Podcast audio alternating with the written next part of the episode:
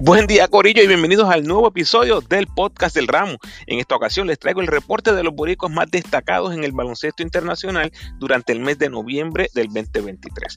Recuerda seguirme en tu red social favorita, Instagram, Facebook y Twitter como El Ramo Opina y no olvides suscribirte a mi podcast en tu plataforma favorita. Agradecido por tu sintonía. Que disfrutes. Vamos Ajax. Como siempre, repito al inicio de estos episodios, mi enfoque está en los puertorriqueños jugando en el exterior, especialmente en Europa. Más o menos aquí les va el orden para que nos vayamos acostumbrando en lo que resta de la temporada. Sé que hay muchos oyentes que llevan tiempo conmigo, pero siempre se van sumando nuevos escuchas.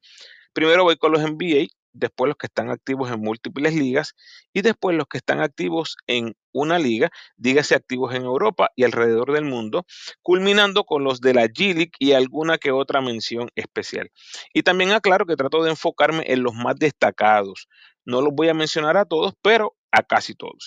Si quieres ponerte al día con lo que ha pasado esta temporada, escucha el reporte de septiembre en el episodio 207 y el reporte de octubre en el episodio 212. Estoy grabando viernes primero de diciembre en la mañana aquí en California, por lo tanto, la mayoría de ustedes escuchará este episodio entre el 2 y el 4 de diciembre. Aquí va todo lo acontecido entre el primero y el 30 de noviembre, sin incluir los 13 o 14 partidos de hoy viernes primero de diciembre. Activos en la NBA solo tenemos a dos jugadores, estos son José Alvarado y Julián Strotter. José Alvarado hizo su tan esperado retorno a los Pelicans con un rol bastante prominente. Los chamacos Dyson Daniels de 20 años y Jordan Hawkins de 21 años están jugando muy bien, así que Alvarado tiene competencia real para la posición de Poengar suplente. Es importante que notemos que Alvarado ahora mismo es parte integral de la rotación, pero McCollum acaba de regresar de su lesión del pulmón y Alvarado acaba de lastimarse el tobillo derecho, así que todo está como que en el aire ahora mismo.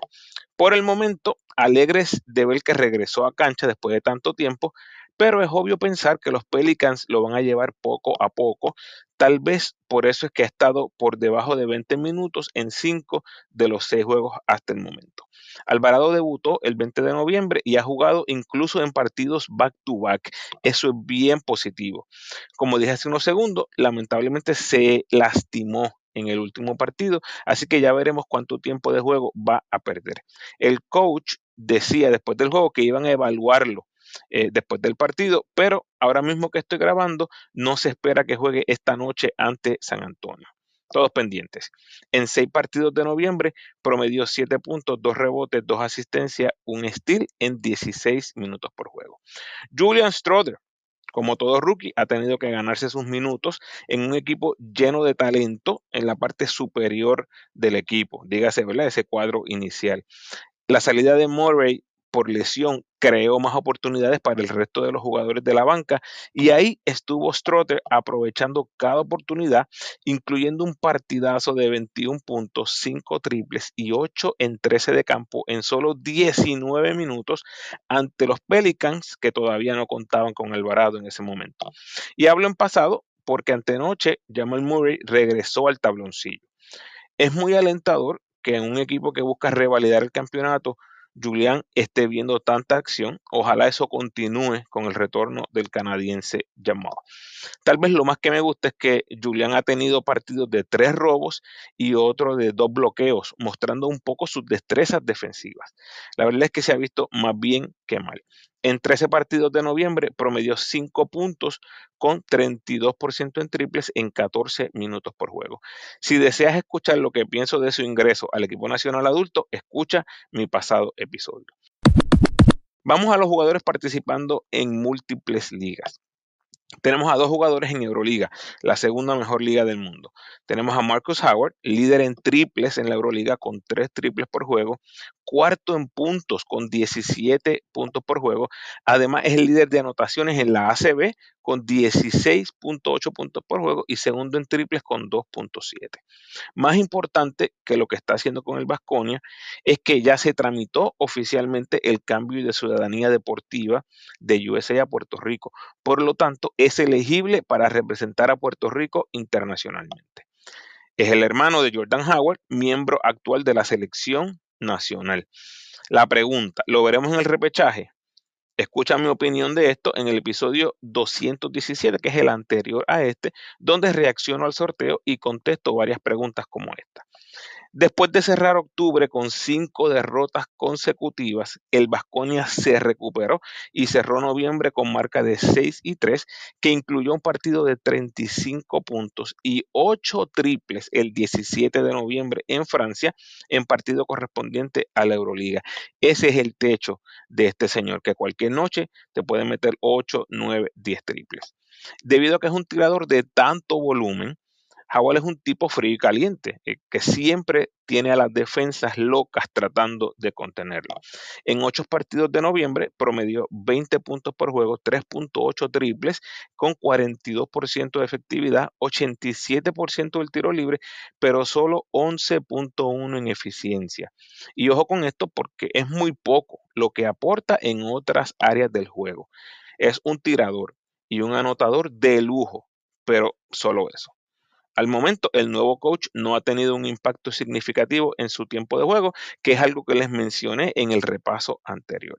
Con contrato hasta el 2026, Howell está ahí para quedarse.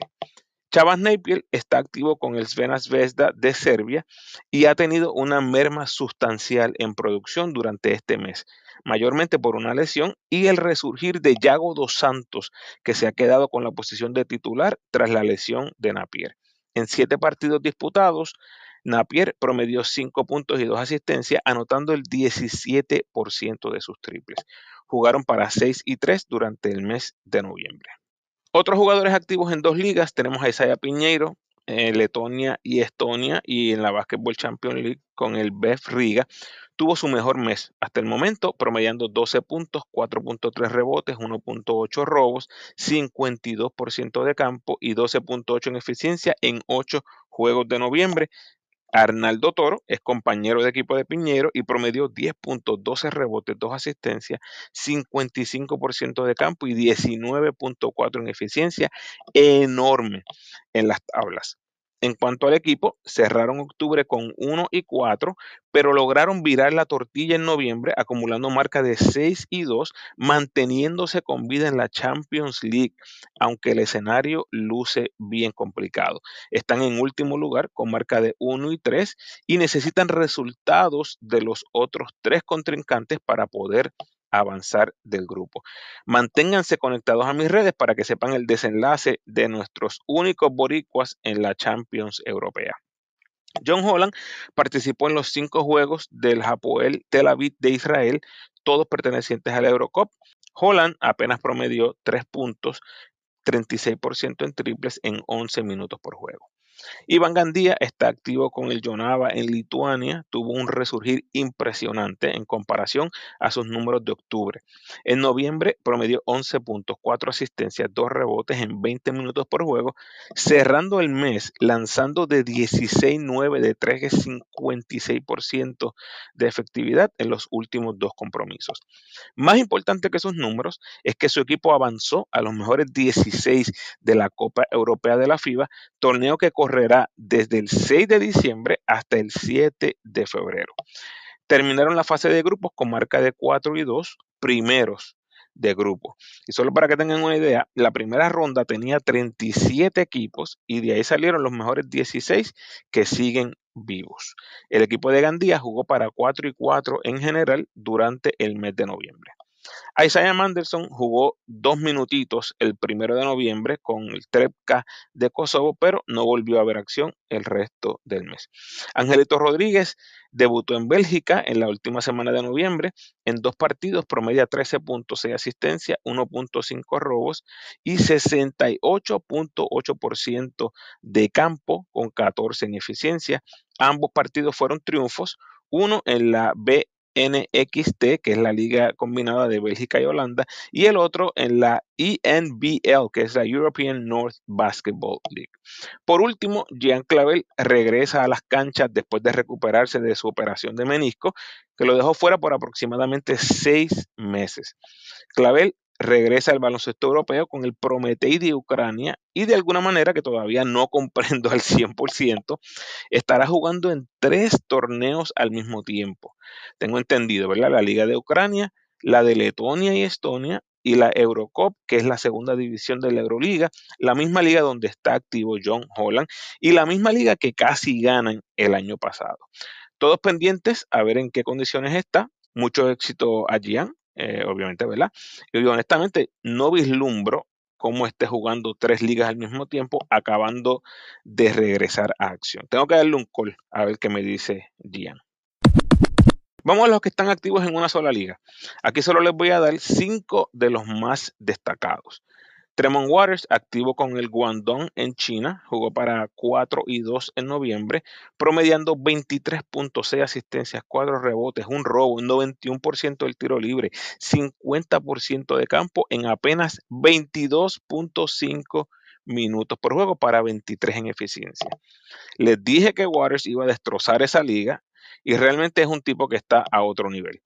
Eh, sé que muchos de ustedes están de acuerdo conmigo porque me lo han escrito. Waters debería estar jugando Euroliga o en España o en una de las mejores ligas de Europa en cierta manera es lamentable ¿verdad? que haya escogido jugar en China, pero ya veremos cómo resulta esto a largo plazo. Trent Frazier, participando con el Zenit de Rusia, comenzó en noviembre perdiendo contra el Unix y desde entonces han amasado seis victorias consecutivas con Frazier corriendo a la ofensiva.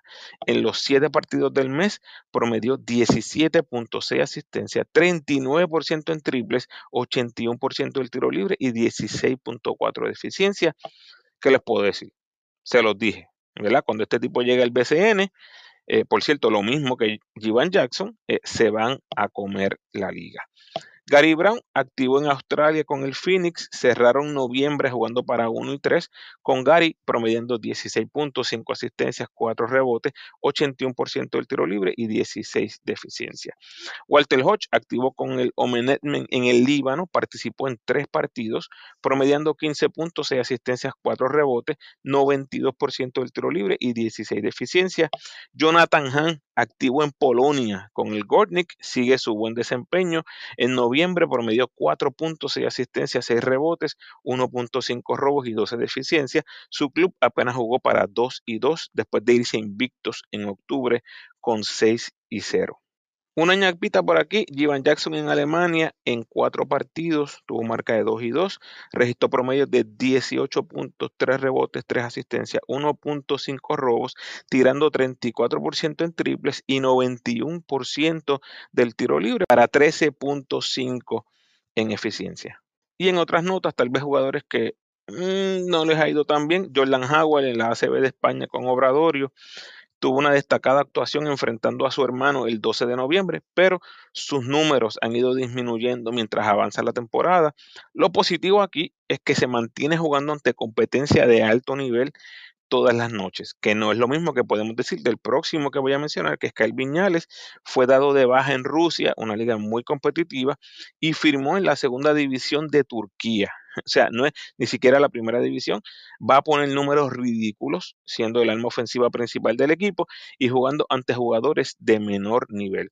En su primer juego debutó con 27 puntos. Tres jugadores participando en ligas de menor categoría. Chris Ortiz parece que está jugando con nenes de high school en Filipinas. Promedia 24 puntos, 10 rebotes, 5 asistencias, 2 robos, un bloqueo, lanzando 21 intentos por partido para 25 en eficiencia. Apenas lanza 24% en triples. Así que cuando eso enderece, esos números se van a ver mucho mejor. Justin Reyes está con el Trieste en la segunda división en Italia. Escuchen esto. Justin nunca ha sido un tirador de tres está lanzando seis triples por juego. Y me parece que una de las grandes razones para irse a jugar en una liga de menor nivel era para mejorar ese tiro a distancia. En noviembre su equipo jugó para 5 y 0, con Reyes jugando en 4 de ellos y promediando 16 puntos, 14 rebotes, 2 asistencias, un steal, un bloqueo para 20 en eficiencia pero promediando apenas 23% en sus lances de 3. En todo el season lleva 31% de efectividad en el tiro largo. Y Erika Ayala activo con el Fog Nice Vet en Dinamarca. Jugaron para 1 y 3 con el Atlético, promediando 19.5 rebotes, 5 asistencias, 2 robos y 19 en eficiencia.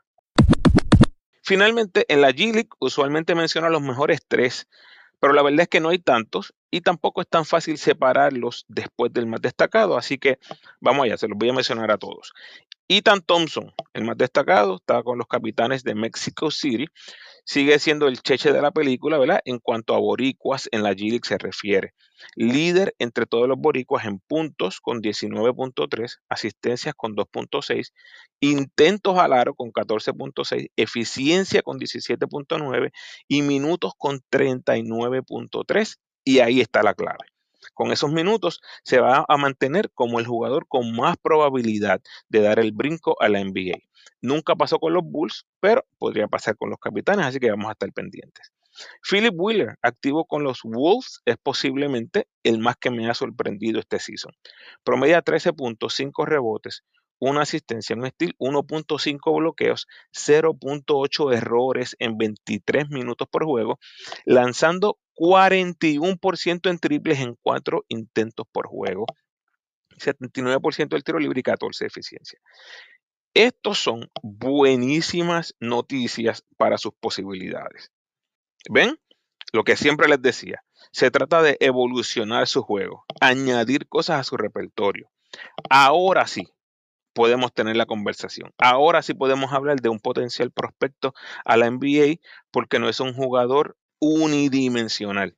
Tiene muchísimas cosas en su repertorio, ha mejorado sus destrezas, incluso en algunas de las áreas que ya dominaba, así que definitivamente este podría ser el principio del camino en ruta a la NBA. Apenas han ganado dos de ocho partidos en el season, así que el resultado colectivo tal vez sea una de las cosas que tenga en contra. Vamos a estar pendientes de eso también. Eh, y como les dije, el 41% en triple que está tirando Wheeler es el líder entre todos los boricuas. Sí, Corillo, mejor que Steven, mejor que Ethan, mejor que Ford, mejor que Page. Ay, mi madre. Por ahí viene Will. Alin Ford, activo con el Church, eh, ya casi podemos llamarlo veterano, En la G-League. No es un tipo flashy, no es un tipo carga equipo en ningún lado de la cancha, así que tiene que hacer las cosas pequeñas. Promedia 11.7 rebotes, es el líder entre los boricuas, una asistencia, un robo, 0.6 bloqueos, pero apenas 37% en triples. Y aunque suena respetable, Digo apenas porque lamentablemente hay 50 jugadores en la G League lanzando por encima de 40% en triples. O sea que el título de sharpshooter le está quedando un poquito grande a Ford. Ni siquiera puede decir que está entre los mejores 50 tiradores de la G League. Y Corillo está lanzando 7.4 triples por juego. O sea que está teniendo la oportunidad. Lo positivo es que está jugando sobre 30 minutos por juego, solo él y Ethan Thompson están jugando sobre 30 minutos por juego en la G Steven Thompson activo con el Hurt, promedia 13 puntos, 3 rebotes, 1.3 robos, 38% en triples, 11 en eficiencia en 25 minutos. Buenos minutos para Steven, respetable porcentaje en triple, con 6 intentos por juego, o sea que ha tenido la oportunidad, ha tenido los lances, buen aporte across the board. Vamos a ver si se logra concretar una buena oportunidad con 30 minutos por juego o un poquito más de manera consistente. Josh Condit con el Rip City, eh, importantes noticias aquí. Primero es que Robert Williams está fuera por el resto de la temporada. Evidentemente son malas noticias para este joven jugador a quien le desea una pronta recuperación, pero así es el deporte, ¿verdad? Son buenas noticias para Condit que en 22 minutos promedia 8.6 rebotes, un bloqueo, 57% de campo, 27% del tiro libre, de 11-3 hasta el momento para 11 en eficiencia. Inexplicable lo del tiro libre, pero es algo que debe mejorar a medida que avance la temporada. Y lo segundo, lo primero que dije es lo de Robert Williams, lo segundo es que aquí tiene camino por recorrer, ¿ok? Pero definitivamente si Portland eventualmente tira la toalla, Veo a Condit haciendo su debut a finales del season. Por ahora, hay que permanecer pacientes. Portland tiene marca de 6 y 12 al momento que estoy grabando y no parece que estarán en contención por ese último puesto para el torneo play-in del oeste. ¿Por qué digo esto? Porque jugadores como Jamoran se va a sumar a los Memphis Grizzlies. Los Grizzlies deben subir en el stand y van a seguir batallando ahí con Golden State los Clippers, que son los últimos que están en la tabla de posiciones. Realmente, a futuro, ¿verdad? Proyección, Portland no debe estar en contención, lo que le va a dar muchísimas oportunidades a jugadores jóvenes de la G No significa que es asegurado que le den esta oportunidad, pero como hemos visto otras temporadas de otros equipos, definitivamente yo pudiera ver el escenario donde Condit recibe el llamado para estar siete días, diez días, dos semanitas jugando en la NBA y yo creo que esa posibilidad es la que lo va a mantener activo con el Rip City en Portland.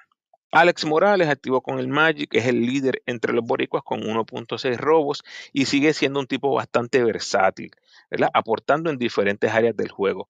Pero el triple está fatal, lanzando 12.5%, apenas va al tiro libre, aunque lleva de 6-6, o sea, seis tiros libres en 200 minutos es demasiado bajo para mi gusto, especialmente un tipo que es interno y no tiene bloqueos en todo el season. Eh, mucho por mejorar y en cierta manera es triste porque esperábamos un alza en producción en comparación al año pasado.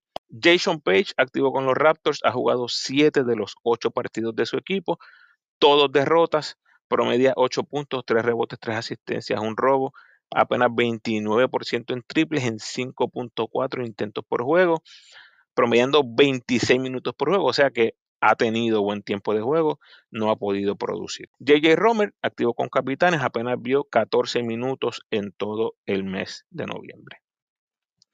Y aquí por último, eh, menciona a Mo Harkless, que ya se anunció, está activo con el Rip City, ya está practicando.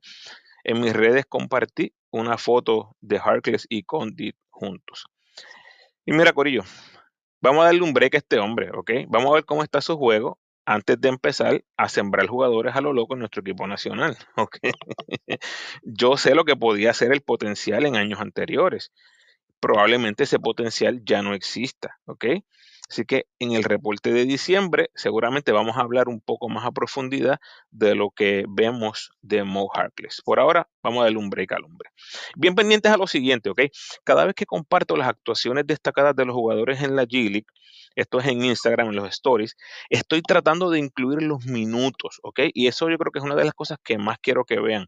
Es algo que usualmente no comparto de otros jugadores. O sea, yo pongo las estadísticas, los más destacados, sin incluir los minutos. Con los de la GIL estoy tratando de hacerlo. Vamos a estar bien pendientes a los minutos porque eso es un indicativo si uno de nuestros jugadores está recibiendo la confianza de los coaches para jugar muchos minutos en la G-League. Yo creo que eso es clave para recibir la llamada de algún equipo en NBA. Bien pendiente a eso. Otros jugadores en Europa, tenemos a Jaden Martínez con Coping Stars en Suecia, promedió 11 puntos, 8 rebotes, 13 de eficiencia en 4 derrotas en noviembre. Pacheco está activo en la Liga Elite de Grecia, la segunda división. Ha visto su producción caer en casi un 50% a sus números de octubre. Se ha mantenido con buenos minutos y un assist to turnover ratio impresionante, 24 asistencias contra solamente 5 errores, pero ofensivamente la bola no está entrando como se supone. Y finalmente Ismael Romero no estuvo activo en el último partido del Real Betis de la LEB Oro en España por alegada indisciplina en cinco partidos en noviembre, todas derrotas. Tuvo promedio de 10 puntos, 6 rebotes, 51% de campo, 11 de eficiencia. Su club ha tenido marca de 1 y 8 con el cubarriqueño en cancha y tan pronto lo sentaron por indisciplina, el club ganó por 31 puntos, poniendo fin a la racha de derrotas. La verdad es que no luce prometedor el panorama de Romero en España. Pendientes a mis redes a ver si hay algún acontecimiento durante los próximos días. Casos especiales o mención especial, felicidades para Jeremy Agosto que anotó 100 puntos para cerrar la temporada regular en Nicaragua y felicitaciones para Javi González y Jonathan Rodríguez, campeones en Colombia. Recuerden que todos los lunes les comparto en mis redes sociales a los boricuas más destacados de cada semana. Hasta que nuestro barco Corillo los leo en las redes y los espero en el próximo podcast.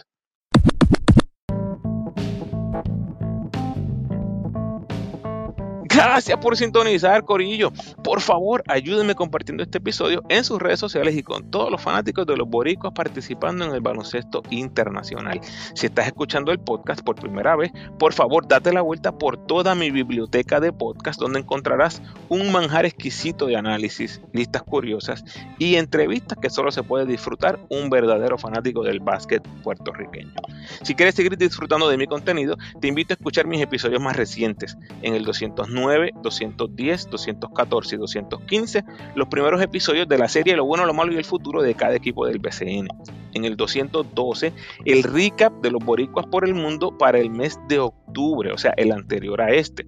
En el 213, mi repaso y análisis de nuestros equipos de los centroamericanos y del Caribe y los panamericanos. Y en el 217, mi reacción a la noticia que somos sede del repechaje, mi reacción al grupo que nos tocó y quiénes son mis 12 para el torneo del próximo verano. Te recuerdo cómo me puedes ayudar para que el podcast siga creciendo. Por favor, denme la mano con el rating y el review del podcast en la plataforma donde escuches. A los que me escuchan en Spotify, por favor, ese rating de 5 estrellas, que by the way, llegamos a los 70 reviews súper, súper agradecido. Vamos para el 100 ahora. Y a los que me escuchan en Apple, tienes la oportunidad de rankear mi podcast y dejarme un review. El rating te toma 5 segunditos y el review de 30 segundos a un minuto. Así que si tienes el tiempo, gracias adelantadas. Puedes apoyar al ramo convirtiéndote en patrocinador del podcast y lo puedes hacer a través de Spotify for Podcasters con 10, 5 o 1 dólar al mes. Siempre comparto el enlace cuando les comparto nuevo contenido de mis episodios. Como siempre, te invito a que te suscribas al podcast, déjame tu mejor review por favor y sígueme en tu red social favorita, Facebook, Instagram o Twitter. De nuevo, agradecido por tu sintonía.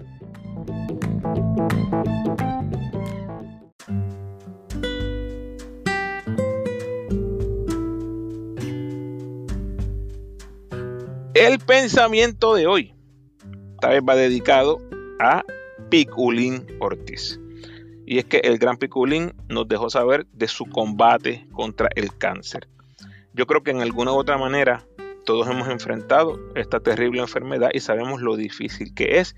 Así que estoy contento porque tiene un equipo de trabajo preparado, un buen equipo de apoyo y una buena actitud. Además está decir que estoy orando por ti, caballo, el pico, y voy a ti y siempre voy a ir a ti. Tercera de Juan, capítulo 1, verso 2, dice, Querido Piku, oro para que te vaya bien en todos tus asuntos y goces de buena salud. Bendiciones.